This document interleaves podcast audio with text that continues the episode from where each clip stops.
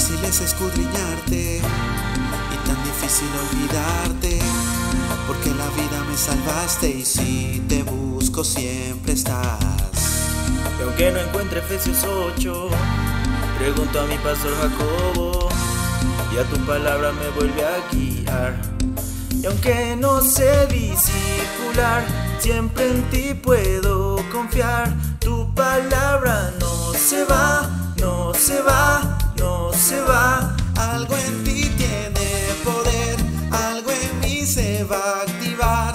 Tu palabra no se va, no se va, no se va. Léela otra vez, léela toda la noche, léela otra vez. Hasta más de las 12. Léela otra vez, que a mi corazón da vida y nunca, nunca vuelve y no se va, no se va, no se va. Léela otra vez, medita toda la vida. Léela otra vez, Incluso con tu choquita. léela otra vez, que a mi corazón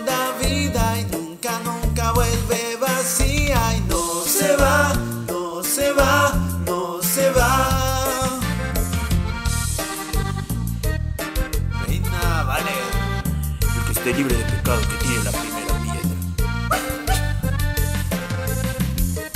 Jehová es mi pastor, nada me faltará. 180 al mundo entero.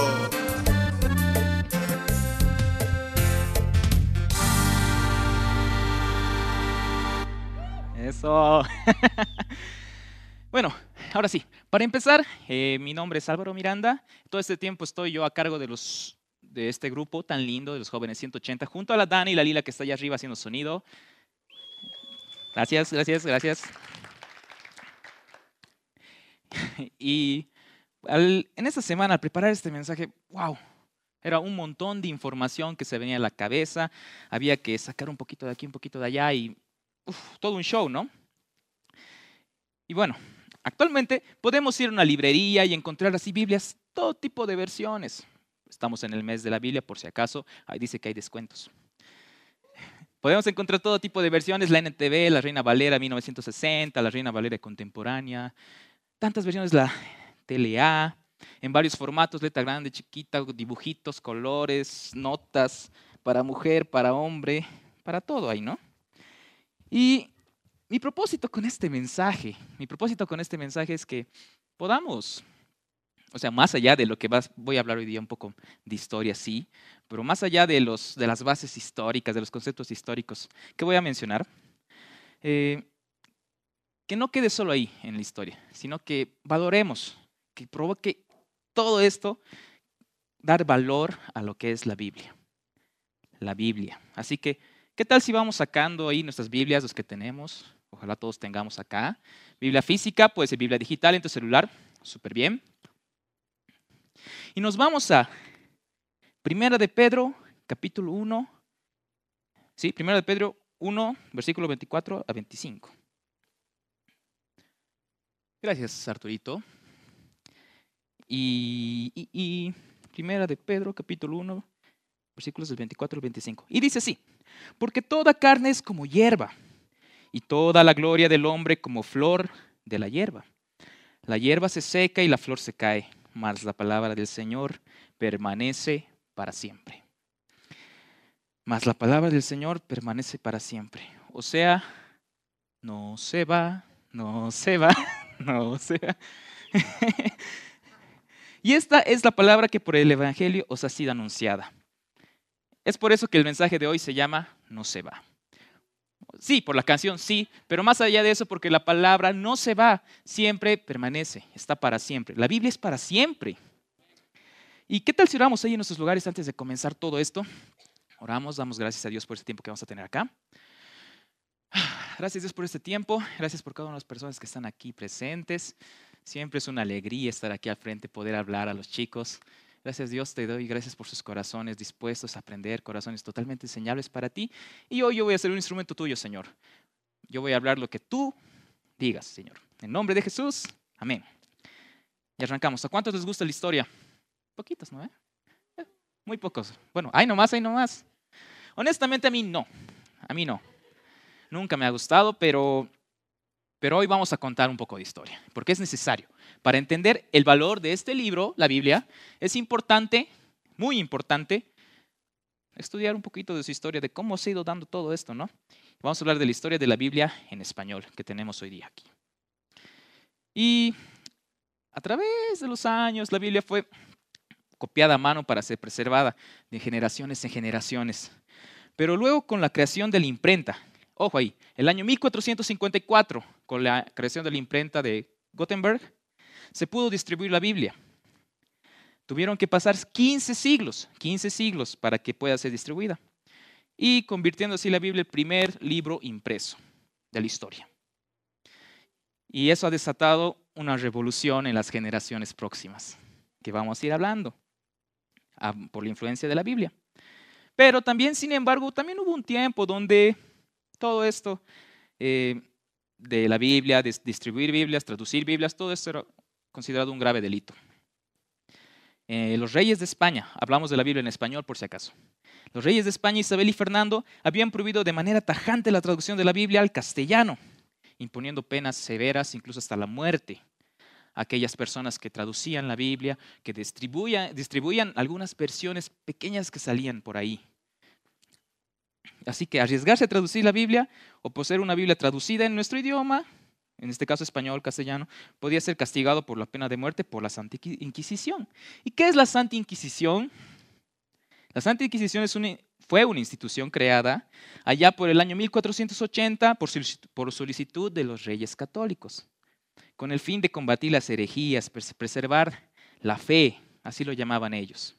Pero en realidad yo pienso ¿no? que los reyes veían todo esto que estaba sucediendo de, de lo que era la Biblia, querer conocer un poquito más de esto, yo creo que ellos lo veían como una amenaza, como una amenaza para la monarquía, que la gente piense tanto diferente a lo que ellos creían, ¿no? Y ya hemos hablado de dos fechas, bueno, de dos años, 1454, creación de la imprenta, y empieza ¿no? el boom de la Biblia poco a poco, entrando. En ese momento, al principio, era controlado por la Iglesia Católica, que solamente la Biblia era en latín para las autoridades de iglesias, ¿no? Solamente ellos podían leerla. Y no había, no había la Biblia traducida al lenguaje vulgar, o sea, al lenguaje del pueblo, castellano, español, alemán, francés, no había eso. Hasta el año 1517, Martín Lutero, con la publicación de sus 95 tesis, 95 tesis, sus proposiciones, 95 tesis. Yo apenas estoy con una. Pero ahí dice, con la publicación de sus 95 tesis en la iglesia de Wittenberg, en Alemania, dio inicio a la reforma protestante. Ahí empezó todo. Ahí empezó todo a, crecer, ¿no? La revolución. Para Lutero, la fuente de conocimiento de Dios era la Biblia. Él decía eso. Y para él, todos, los, todos tenían el derecho de acceder e interpretar la Biblia. Y por, por ello era que para Martín Lutero era vital traducir la Biblia. Y por si acaso, él fue el que tradujo la Biblia al alemán.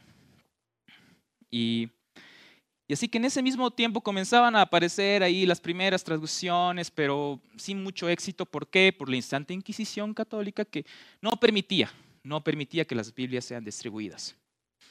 Evitaba su distribución. Incluso dice que llegaban a quemar todas las Biblias así, no se podía, no era libre, como hoy día podemos tener acá, ¿no? Así que, esta es la primera parte.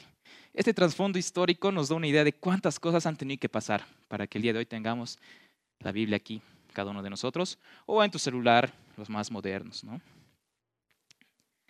Y ahora sí, ya, ya, ya tenemos esa primera base. Ahora nos dirigimos a la segunda parte, que yo le he llamado eh, la Reina Valera, como el grupo Reina Valera. La Reina Valera, que es lo, que, todos conocemos acá, es la traducción que más popular aquí que todos manejamos, ¿no?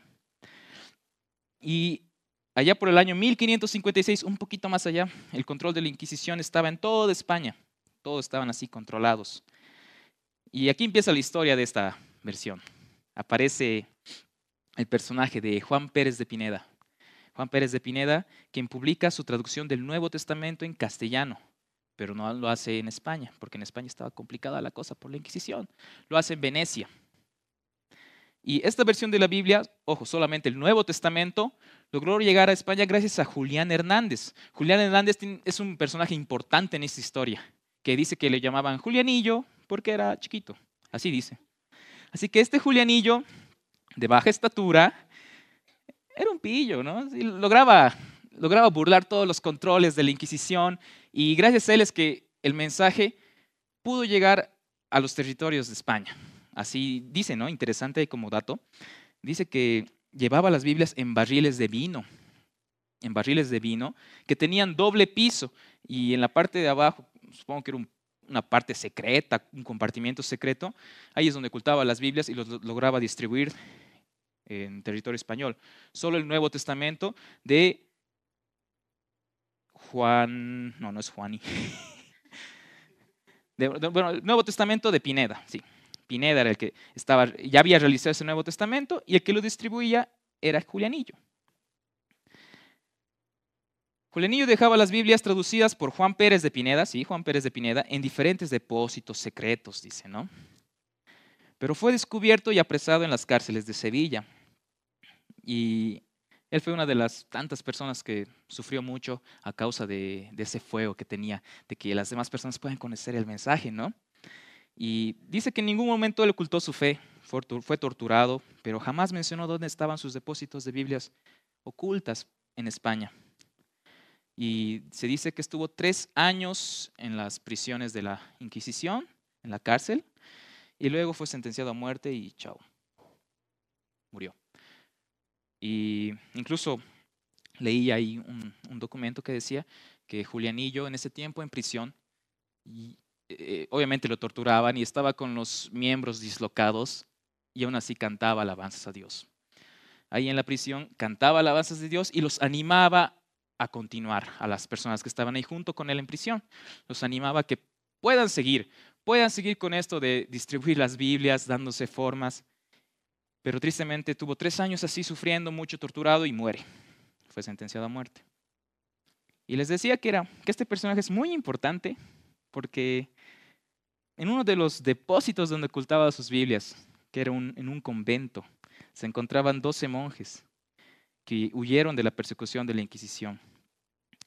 Y entre estos 12 monjes estaban, que ya eran ex monjes, eh, no menciona cómo fue su conversión a la fe, no dice, pero ya eran ex monjes. Entre este grupo escaparon y estos dos personajes eran Casiodoro de Reina y Cipriano de Valera.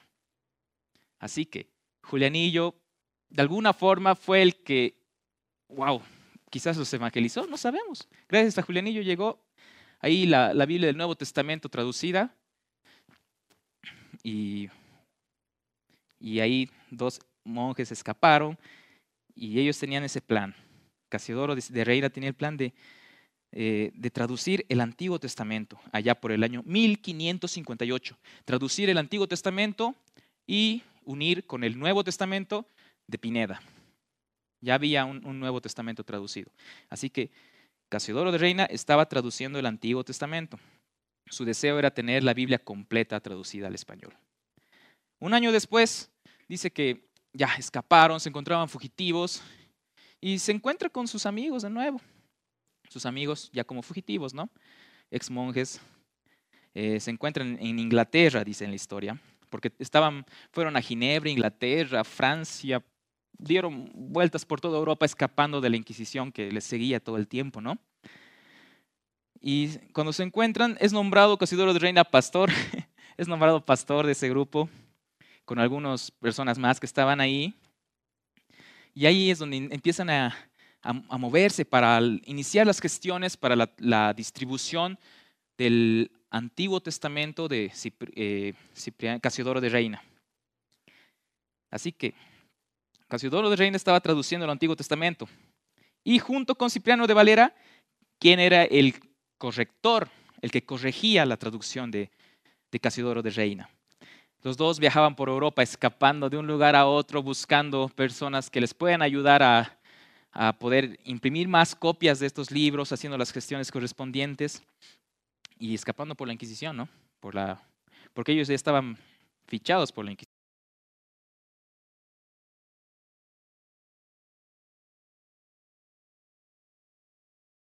De su amigo Juan Pérez de Pineda, pero todos los ejemplares del Nuevo Testamento de Juan Pérez de Pineda estaban siendo impresos en París. Y ahí sucede algo muy, muy duro, complicado. Y dice que todos estos ejemplares del, del, de la versión de Juan Pérez de Pineda fueron confiscados y destruidos. Cuando ya tenían ahí el material por unirlo y terminar con eso, la parte del Nuevo Testamento de Pineda, chao, lo destruyeron.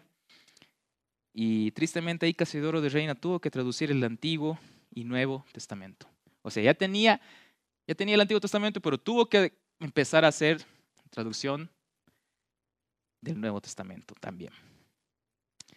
Y finalmente, el 28 de septiembre, que es por eso que festejamos el mes de la Biblia, el 28 de septiembre de allá, de por allá del año 1569, luego de 12 años, el pueblo hispano tuvo por primera vez la Biblia completa en su idioma, traducida desde las lenguas originales que eran el hebreo, arameo y griego por Casiodoro de Reina. Después de 12 años de escapar, de ir de un lugar a otro, sufrir persecución, se logró, se logró. Y hay algo más interesante acá también, que esta versión de Casiodoro de Reina fue, eh, fue publicada por primera vez. Y es algo chistoso. La Biblia en, en español fue publicada por primera vez no en España, sino en Basilea, Suiza. Un lugar donde ni hablan español quizás. Pero fue en Suiza, ¿por qué? Porque Suiza era un país que estaba a favor de la reforma protestante y no permitía que la Inquisición pueda entrar, ¿no? Con mano dura ahí. Y eso es algo que me impactó mucho. Y la primera, dice que la primera versión de la Biblia en español fue llamada la Biblia del oso, por su portada. Ahí, Arturito, ¿me puedes poner la imagen que te pasé más tempranito? La imagen de la Biblia del oso, que fue la primera. No sé si notan, no sé, sí, creo que sí. Es un osito que está ahí, un tronco, y está ahí como que queriendo comer la miel, el osito. Pero hay algo interesante que dice allá abajo, escrito. Dice, la palabra del Dios nuestro permanece para siempre. La palabra de Dios, del Dios nuestro permanece para siempre. Se dice que la primera edición se distribuyeron aproximadamente 2.600 copias, pero de esas copias muchas, muchas han sido quemadas. Pero así empezó. Y luego de 20 años de revisión, ahí, fue, ese fue el trabajo de Cipriano de Valera, luego de 20 años de revisión de esta primera versión, en el año 1602 en Ámsterdam se publica la primera versión de la Biblia, Reina Valera, es decir, la traducción de Casiodoro de Reina más la corrección de Cipriano de Valera, con un total de 458 correcciones de la versión de Reina. Después de 20 años de haber corregido, sale la versión junta Reina Valera, que es la que hoy usamos. Y la obra de Reina, Reina y Valera tuvo más revisiones, incluyendo la del 1960, que es la más popular, la que todos usamos actualmente. Pero en los últimos 150 años, la, la versión Reina Valera fue sometida a varias, varias revisiones. Dice que hay la Reina Valera del 1865, la del 1909, 1960, la más popular, del 1995 y la del 2015, ya más actual. Así que somos privilegiados de que en este tiempo tenemos a disposición la Biblia completa en español. Todo lo tenemos acá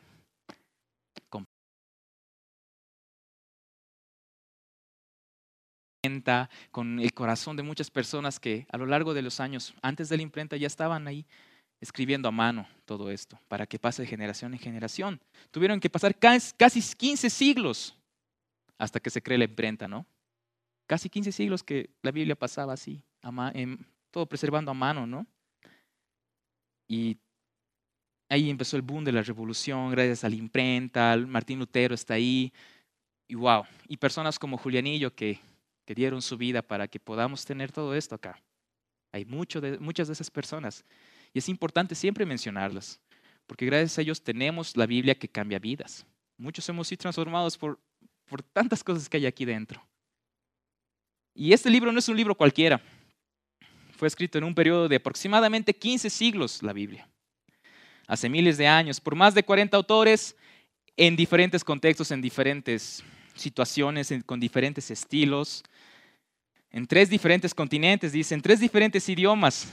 Es el libro con mayor oferta, demanda y distribución en el mundo, en la historia. Así que eso es la clave. Esto es importante. Y, y eso, eso, es algo que, que yo estaba investigando un poquito más, que la influencia que tuvo la Biblia, este libro tan importante, que hasta personajes históricos como, como el físico Isaac Newton dice, lo definía así, como el libro más sublime y auténtico. Y el primer presidente de los Estados Unidos de América, George Washington, dijo, es imposible gobernar este mundo sin Dios y sin la Biblia. O sea, y hay muchas personas así importantes en la historia que han sido influenciados gracias a la Biblia.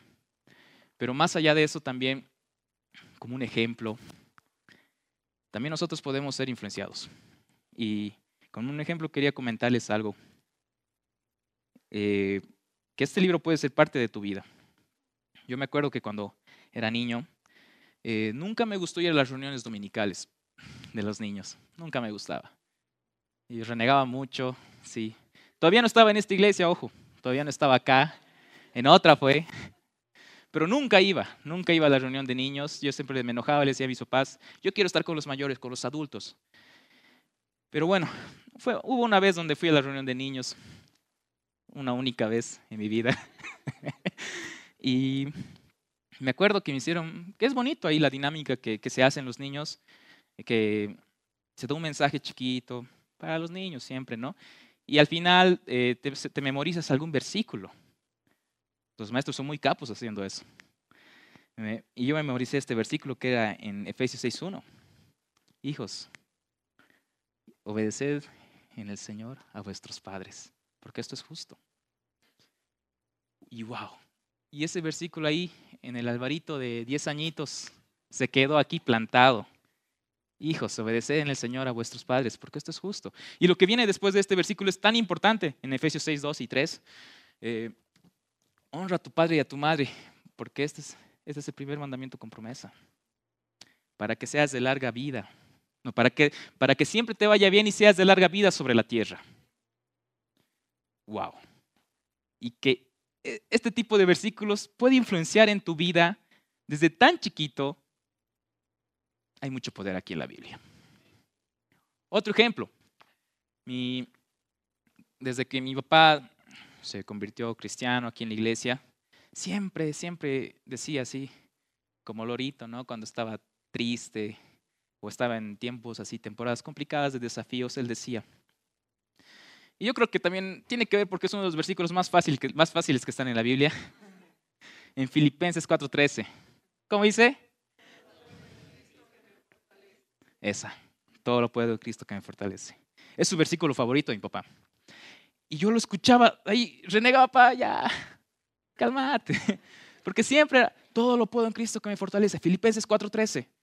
Y yo, bueno, ya estaba enojado, estaba triste. Filipenses 4:13, todo lo puedo en Cristo que me fortalece. Y así, en ese tiempo yo no quería mucho asistir en la iglesia, pero siempre estaba escuchando eso en mi hogar. Y ahora yo, ya un poco más mayor, igual, cuando estoy en temporadas complicadas. Filipenses 4:13. Todo lo puedo en Cristo que me fortalece. Todo lo puedo en Cristo que me fortalece. Y es así como la Biblia puede ser parte de tu vida. Quizás, quizás, no sé, pueden pasar un montón de cosas, pero yo les digo, hay mucho poder acá. Y yo le he podido experimentar, tal vez sin darme cuenta, desde niño, con Efesios 6.1 con Efesios 1 y hoy con Filipenses 4:13, pucha, wow, hay mucho poder aquí. Y yo los animo siempre a que podamos estar haciendo parte de nuestras vidas este libro. Como, como dijo el Gabo la, la semana pasada, le decía, no, no va a ser así como que, ah, estoy en Facebook, estoy en TikTok, aparece un versículo bonito, Dios me está hablando. Ya, está bien, pero hay más hay más. No nos conformemos con eso. No limitemos el poder que hay en este libro, en la Biblia. Tuvo que pasar tantos siglos y llegó a nosotros. Y lo más lindo es que vivimos en un país que es libre, porque aún hay países donde es prohibido. No tienen, dicen que hasta memorizan versículos así, Filipenses 4:13, en no sé qué idioma debe estar ahí diciendo, ¿no? Pero memorizan, ¿por qué? Porque no tienen el libro en físico ahí, no lo pueden tener. Nosotros podemos. Y es tan bonito cuando puedes regalar una Biblia a alguien. Es tan bonito. Quizás tenemos, bueno, y yo igual tengo. Tengo en mi casa ahí unas dos o tres Biblias empolvándose. Sí, está mal. Tenemos así muchas veces dos o tres Biblias ahí están empolvándose por falta de uso. Cuando hace muchos años muchas personas dieron su vida por esas Biblias, que quizás están en tu casa empolvándose. Así que yo los animo por eso, empezar a leer, experimentar y ser influenciados por este mensaje. Y no solamente va a quedar en nosotros, esto va a pasar de generación en generación. Y qué lindo va a ser de aquí a unos, no sé, cada uno tiene su tiempo, ¿no? Pero qué lindo va a ser cuando tú tus hijos les digas, Efesios 6.1, repetí.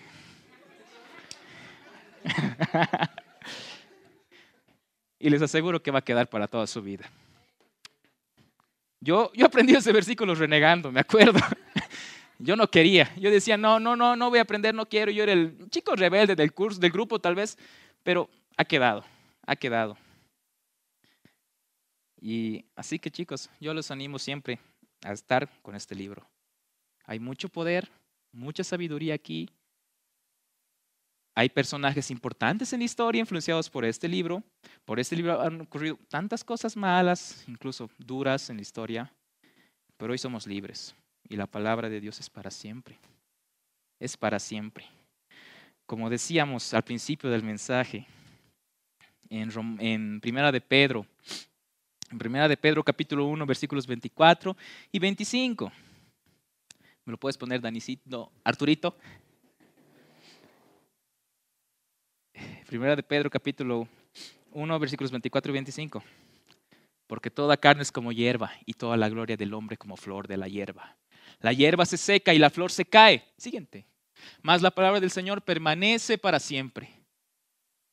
Y esta es la palabra que por el Evangelio os ha sido anunciada. Tu palabra no se va, no se va. Así que, qué lindo, qué lindo que estemos escuchando las canciones de nuestro querido grupo Reina Valera aquí, que nos están edificando. Para mí ha sido inspiración para hacer este mensaje. Mucha inspiración. Así que bueno, chicos, no sé si se han aburrido con la historia un poquito aquí contada. He tratado de hacer lo mejor posible. Es difícil hablar de historia, pero es importante que tengamos nuestros corazones. ¿Qué tal los chicos de la alabanza pueden estar viniendo, por favor? Es muy importante conocer las bases, los fundamentos. Y en la anterior semana también un poco mencionaba de de, que hay muchas cosas en la Biblia que podemos aprender día a día. Y entre ellas está la historia de nuestro Salvador y nuestra historia de salvación. En, en, Romanos 10, capítulo, bueno, en Romanos capítulo 10, versículos del 9 al 10 dice, que si confesares con tu boca que Jesús es el Señor y creyeres en tu corazón que Dios le levantó de los, de los muertos, serás salvo. Es una confesión en tu boca. Porque con el corazón se cree para justicia, pero con la boca se confiesa para salvación. ¿Qué tal si nos ponemos de pie todos? Antes de terminar, quería preguntar si alguna persona hay aquí, ¿no? Que tal vez no ha hecho la oración de la salvación, como dice aquí, es una declaración. Es una declaración. Si hay alguien aquí presente, puede levantar su manito. Vamos a orar juntos. Vamos a orar juntos. Y empezar a dar pasos con la Biblia. Cada día.